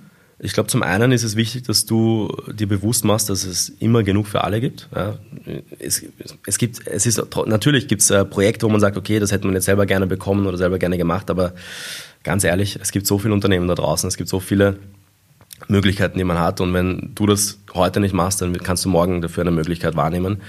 Ich gebe dir ein plakatives Beispiel, wenn ich ein Unternehmen anfragen würde als Influencer, mhm. die, ähm, keine Ahnung, sagen wir mal eine Automarke und du sagst, okay, du würdest es gerne machen, kriegst den Auftrag nicht, jemand anderes kriegt ihn und in einem Monat fragt dich eine andere Automarke an, hättest du es sowieso nicht machen können, weil du halt dann halt äh, gebunden wärst. Und diese Möglichkeit wäre dann verschlossen gewesen. Ja, das stimmt, ja. Mhm. Und wenn man sich das einmal, erstens, wenn man es mal erfährt und zweitens, wenn man sich das bewusst macht, dann ähm, glaube ich, kann man auch leichter damit umgehen, wenn man jetzt Dinge nicht bekommt und wo jemand anderes vielleicht einen Auftrag einsteckt. Und auf der anderen Seite, Konkurrenz hast du überall. Ich glaube, Konkurrenz ist nichts Schlechtes. Na, Konkurrenz ist eine, aber das andere ist echt so dieses Neidding. Und ich habe es wirklich in der Modewelt erlebt. Du bist da eingeladen bei irgendeiner Fashion-Show mhm. und stehst dort und ich bin halt so ein Typ. Ganz ehrlich, wenn du mich auf der Straße sehen würdest, wird wahrscheinlich kein Mensch sagen, der ist äh, irgendwie modisch, ich habe mhm. Waldviertler gerade an, äh, weil sie noch scheiß bequem sind. Ähm, ich habe erlebt, voreinander, boah, super toll, na, toll mhm. hast du es gemacht, dann dreht man sich um, ja. na wow, schau dir den an, hast Aber du, das ist, das ist unsere Gesellschaft. Also natürlich, die Modebranche macht das, die potenziert das ja, die macht ja. das noch extra. Es gibt, glaube ich, kaum eine Branche, die so oberflächlich ist wie die Modebranche. Aber wie geht man da in die Tiefe? Ich meine, auf der einen Seite, die ganze Welt schimpft über Oberflächlichkeit, mhm. sagt, das ist eine Katastrophe, das macht uns alle fertig. Auf Instagram haben wir die größten Fälle bei Jugendlichen, mhm. die in die Depression fallen. Wir haben, ich habe jetzt eine Studie gesehen, bei den 25- bis 35-Jährigen in Europa hat sich die Verschreibung der Antidepressiva in den letzten zehn Jahren mehr als verdoppelt. Da sprechen wir nicht von Kindern, Boah. sprechen wir von Generation Y. Mhm. Durchschnittsalter 27. äh, wie wie handelt man sowas? Mhm. Naja, ich glaube, also was, was auch das Beispiel mit der Fashion Show, den du angesprochen hast. Zum einen, es klingt jetzt vielleicht ein bisschen, äh, ja, non nett, aber an der, selber an der Nase nehmen. Ja, jeder hat sich sicher schon mal in einer Situation gefunden, wo er jemandem gesagt hat, okay, ich finde das super oder, oder ja, mhm. passt. Und dann trotzdem insgeheim oder nicht einmal boshaft, sondern einfach vielleicht, mhm. so weil es in dir drin ist, ja, jemand anderem gesagt, naja, so cool war es doch nicht oder so. Ja. Mhm. Ja, ob, ob, man das jetzt gemacht hat, um die Gefühle nicht mhm. zu verletzen von der mhm. Person oder ähm, ja, weil man ungut ist. oder um einfach dazu zu gehören. Genau, oder um dazu zu gehören und von der anderen Person, mit der man da gerade redet, ähm, nicht, nicht jetzt ähm, gegen seine Meinung zu sein, das sei dahingestellt. Ich glaube, dass das in uns drinnen ist und dass man dass man sich bewusst sein muss, dass man einerseits ähm, was damit kaputt machen kann, dass man Leute verletzen kann. Und das halt vor allem in dieser Branche, in der, in der, in der wir sind mit der Modebranche, dass das einfach da wirklich, wirklich stark ist. Und Eine Sache, die uns geholfen hat dabei, weil ich ziemlich sicher davon ausgehen kann und sagen kann, dass es bei uns einfach nie so ein Thema war, weil wir immer kom komplett ähm, eingenommen waren mit dem, was wir machen. Und ich denke, dass du relativ wenig Zeit hast, dir über andere Leute Gedanken zu machen, zu lästern und wenn sowas. Du genug zu tun wenn hast. du genug zu tun mhm. hast. Und wenn da die Dinge, die du machst, ähm, ja, wenn du dahinter stehst, mhm. weil du hast einfach nicht die Zeit und auch nicht den Bedarf. Ja. Mhm. Mach, mach dein Ding. Ich, ich bin nicht so busy dazu, um, um, mir jetzt Gedanken zu machen, ob das gut ist oder nicht. Wenn du mich um meinen Rat oder um meine Meinung fragst, kann ich dir mein ehrliches Feedback geben. Mhm. Solange die Kritik konstruktiv ist, gibt es ja keinen Grund, warum man jetzt sagen sollte, ich möchte es nicht hören. Kann man sagen, dass diese Mode- und Fashionwelt aber auch irgendwo einfach eine Parallelwelt ist? Also so wie Hollywood, wo man mhm. sagt, das ist einfach eine Welt, die darf man jetzt nicht ummünzen auf sein Privatleben zu Hause, wenn man drei Kinder hat und das ja. Ganze, sondern das ist einfach eine Kunstwelt. Und das alles, was da drin passiert, ist einfach Kunst. Das sind die, Dar die Leute sind Darsteller, wie Schauspieler haben Rollen. Mhm. Ähm, und, und ist es gesund, das mit dieser Distanz zu sehen? Ich glaube ja. Ich glaube ja. Ich, was du ansprichst, ist etwas, was wahrscheinlich ähm, so das Endlevel ist von jemandem, der in der Modebranche ist, der das okay. schafft, ähm, das zu trennen. Es ist mit bis zu einem gewissen Grad, es ist Kunst. Es ist, äh, du, du schlüpfst in Rollen. Ja? Du hast, ähm, weil wir auch am Anfang über, über einen Auftritt gesprochen haben, den man online hat und der dann privat vielleicht ein bisschen anders ist. Mhm. Du, du, du bist in einer Rolle drin und ich glaube, wenn du schaffst, diese Distanz aufzubauen und zu wissen, okay, blöd gesagt, das ist jetzt nicht das echte Leben. Ja. Ähm, ich, ich bin in der Modebranche, ich bin in der Kunst tätig, ich ähm, habe ein gewisses Image mit unserer Marke oder was auch immer du dann letztlich machst. Aber wenn du weißt, dass du immer so ein bisschen diesen, diesen einen Riegel noch hast, dass es nicht deinen kompletten äh, Verstand einnimmt, mhm. ich glaube, dass dir das äh, langfristig dazu verhilft, lange in der Modebranche sein zu können. Äh, die Brand, die du mit aufgebaut hast, heißt also die, also die erste Brand, die du aufgebaut hast, das war. Das Modelabel True You. Ja, das genau. war True You. Wo du ja heute noch CEO bist genau. und genau. Ähm, True You. Wie schaffst du es, dass du für dich selber weißt, dass du dir selber treu bist? Du dich nicht in irgendwas verloren hast? Mhm.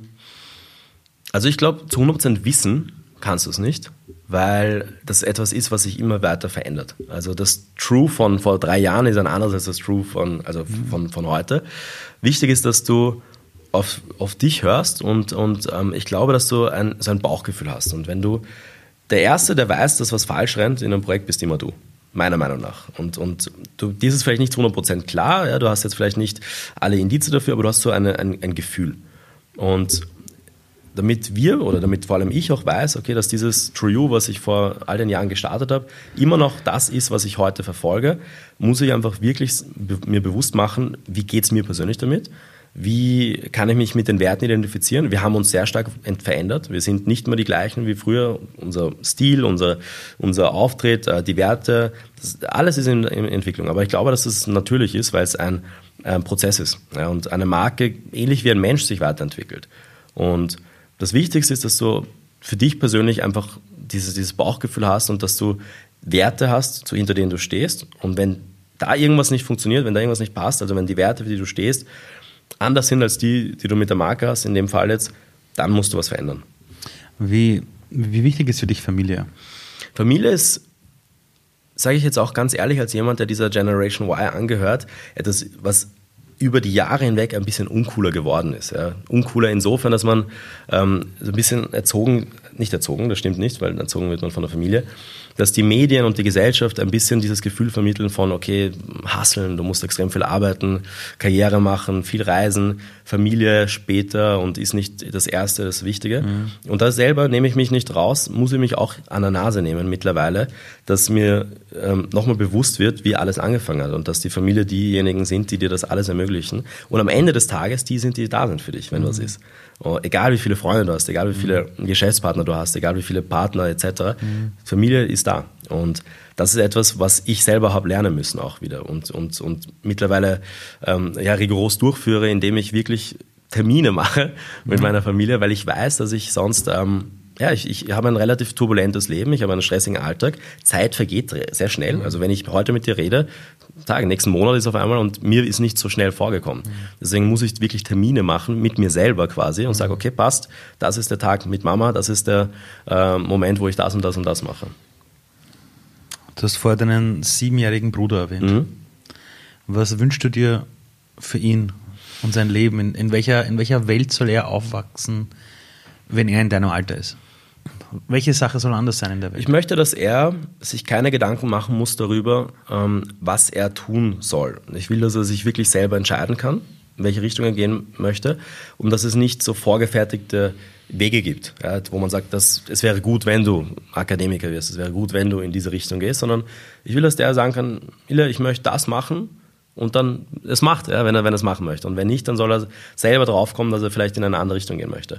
Ich will, dass er auch aufwachsen kann, in, vor allem in Österreich, ohne ähm, ja, so Themen zu haben, dass er sich über Rassismus Gedanken machen muss. Ich möchte nicht, dass er ähm, aufwächst und das Gefühl hat, okay, ich bin vielleicht, ähm, weil er obviously genauso ausschaut wie mhm. ich, ähm, ich, ich bin vielleicht benachteiligt, ja, weil, ich, mhm. weil ich einen Migrationshintergrund habe und äh, kriege da die Chance nicht mhm. ja, und sowas. Also ich möchte, dass er wirklich sagen kann, ich kann hier machen, was ich möchte, ohne dass ich mir Gedanken machen muss, was irgendjemand sagt und ich habe die Möglichkeit, die ich mir selber setze. Für die Leute, die gerade bei dem Podcast zuhören und das nicht sehen, ähm, ein Rapper aus Wien, Raf Kamora, würde sagen, deine Hautfarbe ist Ovomaltine. ähm, wie Schaut an der Stelle, ja. ja. Wie hast du das Thema, du hast eine andere Hautfarbe, mhm. dein Name ist jetzt nicht Karl ja. Huber. Ähm, wie hat dich das betroffen? Wie bist du damit umgegangen und Seit wann ist es kein Thema mehr oder ist es immer noch ein mhm. Thema? Ich muss ehrlich gesagt gestehen, und da bin ich sicher nicht, ähm, da bin ich vielleicht eine Ausnahme in dem Bereich, ich habe Glück gehabt insofern, mhm. weil ich kenne andere Leute, äh, Freunde von mir, Leute, mit denen ich aufgewachsen bin, die, sind, die haben da wirklich schlechtere Erfahrungen gemacht. Mhm. Ich müsste jetzt wirklich, wirklich lange überlegen, um einen Moment herauszugreifen, wo ich aktiv gemerkt habe, dass ähm, ich da einen Moment gehabt habe, wo ich benachteiligt war oder wo ich eine sehr schlechte Erfahrung gemacht habe. Das liegt zum einen, glaube ich, an der Tatsache, dass ich in einem sehr gut behüteten ähm, Haus aufgewachsen bin. Meine Mutter hat alles gegeben für mich. Mhm. Und ähm, ich, ja, ich bin im vierten Bezirk aufgewachsen. Mhm. Geile Gegend. Ja, mhm. ich habe ich hab tolle Freunde gehabt, äh, super Multikulti, Österreicher und, und Serben, Türken, egal. Mhm. Wir waren, haben alle gemeinsam gespielt im, im Park früher. Und das hat sich dann so durchgezogen. Und ich glaube, dass es auch ein bisschen ähm, mittlerweile anders ist als vielleicht vor 20 Jahren, vor 30 Jahren.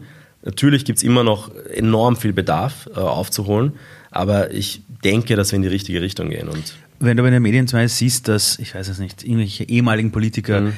so reden, als wären alle Ausländer gefährlich und die Leute haben plötzlich Angst äh, mhm. vor dem dunklen Mann. Mhm. Ich meine, tut dir das weh oder denkst du dir einfach ganz ehrlich, links rein, rechts raus? Mittlerweile ist es zweiteres. Also ich denke mir einfach, sie sind deppert. Okay. Auf gut Wienerisch, die ja, sind deppert. Sind deppert. Ja. Ähm, also wenn ich mir darüber den Kopf zerbrechen müsste, dann, mhm. dann könnte ich nicht arbeiten. Dann könnte, also, weil du siehst eh die ganze Zeit irgendwas und, und du hörst es. Und ich glaube, dass du ein bisschen diese Kaltschnäuzigkeit bekommst ähm, mhm. und, und das eine dicke Haut. Ja. Der eine hat eine dickere Haut, weil er vielleicht noch mehr erlebt hat als der andere. Aber grundsätzlich ist es, glaube ich, nicht mehr der Zeitpunkt, wo man ähm, sich über jedes Kommentar, ähm, wo man jedes Kommentar so, so wirklich zu sich zu Herzen nehmen sollte. Weil oftmals, und das ist etwas, was man auch lernen muss, werden diese Kommentare aus Unwissenheit getätigt und mhm. nicht aus Boshaftigkeit. Ja. Ich, sag, ich sag's ganz ehrlich, also ich bin jetzt, ich glaube, das ist ja ehrlich, ich habe dich das erste Mal gesehen und habe mir gedacht, na super, jetzt schon wieder so ein Fashion-Typ. Kommt zu dieser Kinopremiere, ihr wart alle gefühlt einen Kopf größer als ich, was mache ich hier? Uh, und denke mal, what the fuck? Und dann haben wir geredet, ganz, ganz mhm. kurz miteinander. Und dann haben wir gedacht, aha, okay. Und jetzt reden wir wieder. Und, mhm. dann, und, dann, und dann ist plötzlich diese Instagram-Figur, die ich kenne, mhm. teilweise viel tiefer, als man natürlich denkt. Ja? Mhm. Und ich würde mir zum Beispiel, muss ich ganz ehrlich sagen, ich würde mir viel mehr wünschen, dass man, aber ich bin jetzt nicht deine Zielgruppe, mhm. viel mehr Fotos von dir sieht, wo, wo du einfach lachst, wo du mhm. genau der bist, den ich jetzt gerade erlebe. Ja. Und was ich einfach wissen möchte, ist, fühlst du irgendwo Druck, jemand sein zu müssen oder funktionieren zu müssen? Mittlerweile nicht mehr. Mittlerweile nicht mehr. Ich glaube, und das ist etwas, weil, weil wir vorhin kurz darüber gesprochen haben, dass ich nächste Woche mit meinem Team so eine Art, nicht Rebranding ist, Rebranding ist übertrieben, aber so eine neue Ausrichtung bespreche, weil mhm. genau das ein Thema ist bei mir. Dass ich mittlerweile für mich persönlich einfach mehr Tiefe zeigen möchte, weil ich einfach wirklich viele Sachen mache. Ja. Und ich äh, zeige, es gab eine Zeit, wo ich gesagt habe, okay, äh, ich zeige nur diesen Bereich, ja, weil das ist der, der vermarktbar ist, das ist der, der interessanter ist für die mhm. Leute. Ähm, mittlerweile bin ich an einem Punkt, dass ich ja, ich, ich, ich, möchte einfach das machen, was ich machen möchte. Weißt du? Mhm. Und von dem her glaube ich nicht, dass ich einen Druck verspüre. Da bin ich schon darüber hinausgewachsen. Diese, diese Phase habe ich hinter mir. Ganz kurz zum Thema Selbstmanagement. Mhm. Ähm, wie baust du Druck ab? Bist du viel im Fitnesscenter, mhm. schaust du extrem auf deine Ernährung, schaust, was, meditierst du jeden Tag. Mhm. Wie, wie gehst du mit dem Thema Druck um und auch äh, Selbstliebe, würden jetzt mhm. die ganzen Yoginis nennen? äh, ja, Sport ist ein, ein relativ wesentlicher Bestandteil, ähm, aber für mich nicht nur zum Druck abbauen, sondern einfach um, um den Kopf frei zu bekommen. Ja. Und da, ich bin im Fitnesscenter, ich habe, wann, wann, war das, vor eineinhalb Jahren mit Boxen angefangen, bin jetzt kein Profi, äh, werde immer besser. Ich lege mich jetzt nicht mit dir an, ich habe ein paar Brüder, oh, mit dir. ich, ich werde immer besser, aber Boxen ist für mich auch eine, eine super Möglichkeit, um den Ausgleich zu schaffen. Und eine Sache, die ich schon sagen muss, ähm, ich habe jetzt nicht diesen klassischen Druck oder beziehungsweise den andere Leute jetzt so verspüren würden, weil die Dinge, die ich mache, die machen halt echt Spaß für mich persönlich. Und ähm, wenn du in einer Situation bist, wo du Sachen machen kannst, die wirklich Spaß machen, die du gerne machst, mit den Leuten, mit denen du arbeiten möchtest, in einer Stadt, in der du leben willst, dann muss schon sehr viel passieren, dass du wirklich gestresst bist.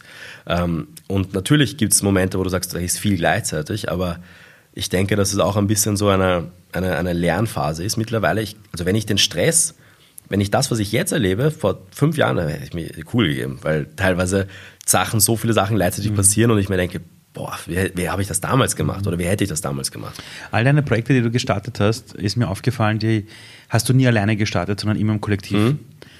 Ist das ein Ratschlag, den du den Menschen geben würdest, lieber im Kollektiv was zu starten, anstatt alleine? Weil ich habe jetzt ehrlich gesagt kein Projekt gefunden, wo ich jetzt ja. gesagt habe, du, du, bist jetzt alleine und ich ziehe jetzt den Kahn aus dem mhm. Dreck, sondern das waren immer kollaborative Projekte. Mhm. Ja, ähm, aber nicht jetzt, weil ich nicht glaube, dass man das alleine nicht machen kann. Mhm. Also vor allem das ganze Thema bei mir mit dem Blog und allem, das habe ich, das ist ja stimmt, ein, stimmt, das, das, hast du, das hast du allein gemacht. Das ist ein ja, Alleinprojekt und ähm, das, ich sag's dir auch ehrlich, Ali, das habe ich gebraucht damals, ja, weil das war für mich das erste Mal, dass ich wirklich nur was selber gemacht habe. Und äh, ganz kurz zum Hintergrund, ja. das war der Blog, wo du auch zum Blogger des Jahres genau, gewählt 2017. worden bist. Genau, genau. Ja.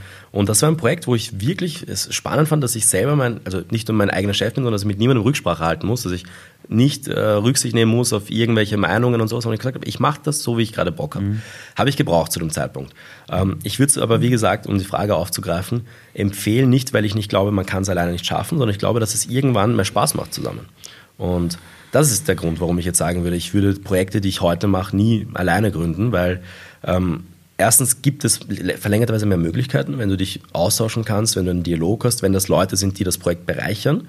Und zweitens, Spaß musst du teilen können. Ja, weil Kann man mit Freunden gründen? Ja. Weil es gibt, es gibt Menschen, die sagen, es geht nur Business oder nur Freundschaft. Ja. Ich meiner Erfahrung nach schon. Ich glaube nicht, dass es da eine richtige oder falsche Antwort gibt. Das ist sehr individuell und es gibt Leute, die halt beide Erfahrungen gemacht haben, wie du gesagt hast. Meiner Meinung nach ja. Ähm, es gibt natürlich ein paar Faktoren, die wichtig sind. Was ich miterlebt habe, ist, dass die Freundschaft leiden kann unter der Zusammenarbeit. Weil, ähm, und das ist etwas, was ein sehr, sehr guter Freund, Eda Attila, den du auch kennst, mir immer wieder gesagt hat und dem ich da sehr respektiere, ist ein bisschen älter als ich, das heißt, er hat da auch schon die Erfahrung gemacht, dass wenn du mit Freunden gründest und mit Freunden arbeitest, dass du dir wirklich aktiv Zeit nehmen musst, um an der Freundschaft auch zu mhm. arbeiten. Weil vermeintlich jetzt siehst du dich eh jeden Tag, du ja, hörst du den ganzen, über Arbeit. Du hörst den ganzen, den ganzen Tag und ähm, man hat jetzt nicht das Gefühl, okay, jetzt machen wir mal was freundschaftlich, weil ich habe dich eh gestern gesehen, ich sehe dich heute, mhm. aber du redest meistens nur über Arbeit ja. und du verlierst dann halt diesen Bezug zur Freundschaft. Mhm. Und er hat mir auch letztens äh, mal wieder, haben wir darüber geredet, und du denkst dann, wann war das letzte Mal, dass wir wirklich freundschaftlich essen gegangen sind mhm. ja, und, und, und nicht über Arbeit geredet haben. Und natürlich kannst du es nicht ganz ausklammern, aber ähm, so wirklich nicht ein Geschäftsessen, nicht jetzt ein Essen während einem Meeting oder also dazwischen, sondern ja. wirklich sagen, hey, geh mal ins Kino, geh mal was essen, machen wir was und ich glaube, das, das würde ich jemandem empfehlen, der sagt, ich möchte mit meinen Freunden gründen, dass ich ähm, wirklich auch empfehlen würde, an der Freundschaft zu arbeiten, weil es einfach auf der Strecke bleiben wird. Als ich mein erstes Unternehmen gegründet habe, war das auch, es waren zwei Kumpels, die habe ich jetzt seit 20 Jahren gekannt und wir haben nur über Arbeit gesprochen. Mhm. Dann habe ich gemerkt, hey, das, das, das gibt es ja nicht, ja, das geht nicht. Und dann haben wir relativ kurzfristig, damals noch bei Air Berlin, sehr schnell auf, äh, haben wir gebucht Flüge nach Paris mhm. und waren dann vier Tage in Disneyland. Boah. Weil da war einfach nichts mit Arbeit dort, ja. Ja, sondern wir waren wie kleine Kinder ja. und es hat uns den Arsch gerettet damals. Mhm. Ähm, jetzt kommen wir eh schon langsam Richtung Ende. Ähm, wenn du an deine eigene Zukunft denkst, denkst du an Kinder, denkst du an äh, Familie, denkst du, wie siehst du deine eigene Zukunft? Also ich sag's dir ehrlich, was so Kinder, Familie betrifft, da bin ich noch ein bisschen weit weg davon. Also mhm. weit, ein bisschen weg davon, also noch nicht so am Radar. Ähm, ich weiß es nicht. Ich, ich bin in einer Situation, wo ich das eigentlich nicht so planen möchte. Also wo ich jetzt nicht sagen mhm. will, weiß nicht, mit 30 will ich das und das machen, mhm. weil ich dir auch nicht sagen, ich hätte vor einem Jahr nicht sagen können, was wir heute machen, weißt du, von den Projekten her und von, von dem Status, wo wir gerade sind. Das heißt, ich möchte die Freiheit haben, dass sich das natürlich entwickelt. Und ich schließe es nicht aus, ich schließe es nicht ein. Ja, Wenn es passiert, passiert es. Aber es ist nichts, wo ich mir so einen, einen Businessplan machen möchte und sage, okay, passt, mit 33 muss dann das und das da sein. Welchen Traum hattest du als Kind? Ich wollte mal Wissenschaftler werden. Warum? Weil meine Mutter in der Wissenschaft tätig ist, äh, glaube ich. Ja, glaube ich, dass es deswegen ist. Und ja, ich weiß nicht, es war so der erste Beruf, den ich so wirklich am Radar gehabt habe, wo ich gesagt habe, okay, das wäre geil, das möchte ich machen. Ja, du in einem weißen Kittel. Ja, das habe ich damals. gibt es aber noch keine weißen Kittel, oder? Gibt es noch nicht, hätten okay. wir machen müssen. Aber so, so habe ich, so hab ich den Beruf nicht äh, im Kopf gehabt. Für mich war es nicht so ein weißer Kittel und, und irgendwas, äh, weiß nicht, im Labor machen, sondern für mich war es jemand, der Dinge entdeckt und sehr, sehr viel ähm, Freiheit hat, weil er halt ja, forschen kann. War für mich sehr mega cool. Ähm, wenn ich meine Mutter besucht habe im Büro, also alles, oh, Wissenschaft, das ist so, so ein ungreifbarer Beruf für ein Kind eigentlich in dem, in dem Alter. Ich habe auch nie erklären können, was meine Mutter macht. Und ähm, in der Schule. Und dann habe ich, wie ich es dann verstanden habe, gedacht, okay, naja, ich will doch kein Wissenschaftler werden. Wie würdest du jetzt einem Kind erklären, was du machst? Boah, Ganz kurz. Wie, wie alt ist das Kind? Als du damals die Forschung entdeckt hast und dir gedacht hast, das ist cool. Was ich mache? Naja, gut, schwer. Also, also wirklich in, ja, ja. in, drei, vier Sätzen. Ja, das, wenn ich das so runterbrechen könnte, das wäre schön. Ähm, ich ich glaube, ich würde es einfach so formulieren. Ich würde sagen, ich bin in der Modebranche tätig, unter anderem, und arbeite an, das ist schon zu kompliziert, ganz, ganz klein. Ähm, ich hätte ich, gesagt, du bist der Ilja, der macht Dinge, die ihm Spaß machen. Und das ist aktuell Mode und Fashion. Das ist eine bessere Beschreibung. Ja wir kommen echt schon zum Ende. Ich habe hier was vorbereitet und zwar, das ist ein, Doll das ist ein, das ist ein Schein, da steht auf eine Million, eine, ja, eine Million Dollar. Stell dir vor, der Weihnachtsmann kommt um die Ecke, mhm. gibt dir diesen Schein, der ist echt. Mhm. Was würdest du tun mit deinem Leben jetzt? Hm, gute Frage. sehr gute Frage. Also ich glaube, ich würde mal drei Tage ihn nicht anrühren und dann drei Tage so weitermachen, weil ich sage, okay, passt, das ist richtig heftig, ähm, aber ich möchte jetzt keine Impulsentscheidung tätigen. Also nichts jetzt, wo ich sage, boah, bis deppert und gleich Flug buchen oder irgendwas kaufen oder so. Das heißt, ich würde mal drei Tage überlegen, wahrscheinlich auch mit, mit meinen Geschäftspartnern reden oder mit meiner Mutter oder wem auch immer, so Rücksprache halten. Und dann würde ich die, die Reise buchen. ähm, und ich glaube, ich würde es bis zu einem gewissen Grad so sehen, dass ich jetzt nicht das Geld ähm, in den Vordergrund rücken würde, weil mittlerweile ich, ich, ich, ich habe einfach einen Bezug dazu. Ich weiß, was man, wie schnell, wenn du mir die, das gibst, die Hälfte muss ich versteuern, dann, äh, ja, dann muss ich die und die Sachen damit vielleicht finanzieren und dann habe ich ein Viertel davon übrig vielleicht am Ende des Tages. Also es würde mir, es würde mich nicht mehr in eine Situation bringen, wo ich sage, mein Leben verändert sich und ich, ich, ich verliere den Kopf und weiß nicht, kaufe mir irgendwas mhm. Behindertes darum. Das heißt, ich würde wahrscheinlich den größten Teil anlegen, ja, in, in irgendwas, was, was ich gerade relevant finde, vielleicht auch in die Firma investieren und mir trotzdem ein paar Sachen gönnen, weil wir auch beim Thema Selbstliebe sind. Also ich glaube, das ist wichtig. Eine Sache, die mich halt wirklich glücklich macht, sind Reisen. Also ich liebe Reisen, das ist auch das, was mir am allermeisten wehtut, gerade in der aktuellen Situation.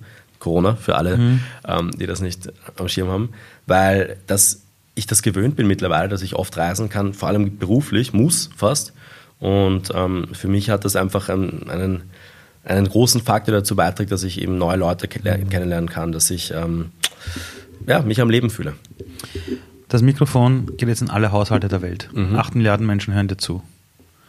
Was ist das eine, das alle wissen sollten? Du kannst jetzt eine Botschaft ablegen, mhm. die dauert 10 bis 20 Sekunden, wenn du willst.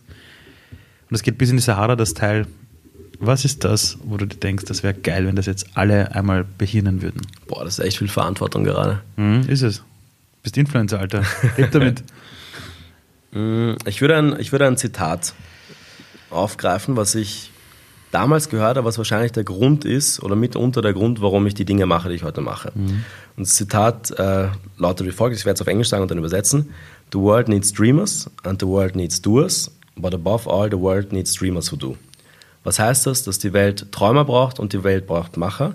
Aber was die Welt wirklich braucht, sind Träumer, die machen. Und das ist meine Message, wenn ich jetzt an diese Haushalte mhm. spreche und mich direkt an sie wenden darf, dass es nicht nur wichtig ist, dass man sich jetzt einen coolen Traum macht, hat und dass man sagt, ich möchte in diese Richtung gehen, sondern dass man das auch wirklich umsetzt und, und durchzieht und ähm, sich die Dinge nicht ausreden lassen möchte, die man machen will. Und am Ende des Tages muss man sich selber glücklich machen. Und wenn man sagt, das ist die Richtung, in die ich gehen will, ich, egal was es ist, dann solltest du es tun.